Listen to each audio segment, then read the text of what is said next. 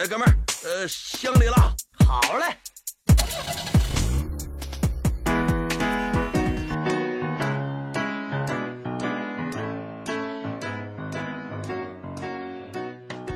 话说下个月一号，交通部等七部门联合颁布的《网络预约出租汽车经营服务管理暂行办法》就要实施了。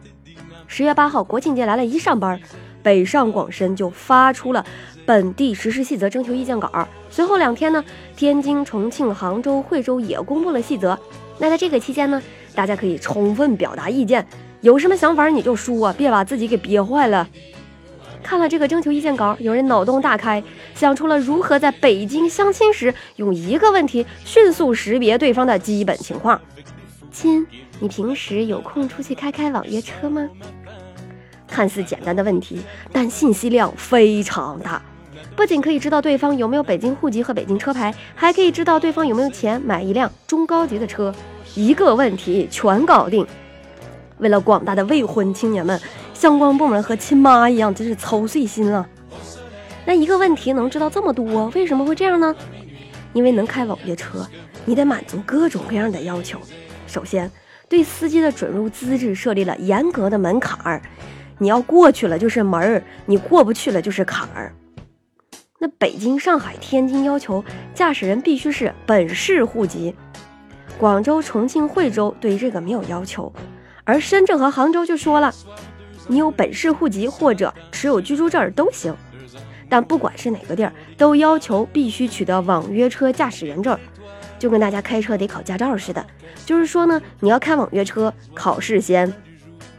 那以北京为例，你得先申请，填报个人信息，拿到一个审核结果告知书，然后就可以带着相关资料到指定的地儿，愉快的去考试喽。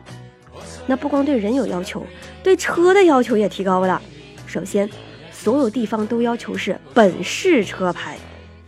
大家想想，北京摇号多艰难呀！能再想想，上海车牌随便拍一个都是八九万的嘞。再说到这个车型和排量，说是燃油车轴距大于等于两千七百毫米，新能源车轴距大于等于两千六百五十毫米。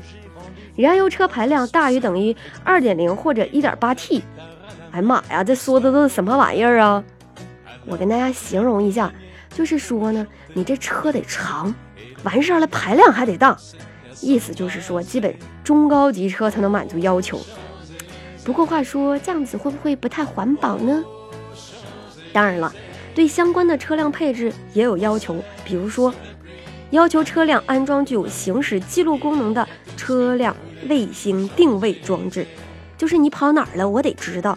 那我给你算算哈，我就算装一个一千块的，一个城市一万台车，十个城市，那就是一个亿的生意啊。所以这期节目结束了，我得好好寻思寻思，我要不要去卖那个车载 GPS 呢？不过呢，从某种程度上说，我觉得吧，这些个要求也是有点小矛盾的哈。那比如你看，我一开着奥迪 A4 的人。我怎么会愿意天天去开网约车呢？我真开着个奥迪 A4，挂着个金牌或者沪牌，我还想去开网约车，又有多大耐心去背条文考试呢？也许这是一种情怀吧。那这些要求呢，无形就抬高了准入门槛儿，有可能呢会让车就变少了，那车费呢就变高了。当然，有一些车以前本来就是专车，可能影响不大。不过话说，本市户籍这个要求还真是相当严格呀。好了，相信随后各地都会出台相关细则，至于最终会是什么样的，让我们拭目以待吧。不管大家用什么方式出门，都祝大家出行平安。如果大家有什么感兴趣的话题或者好的建议，可以留言告诉我们哦。Brazilian.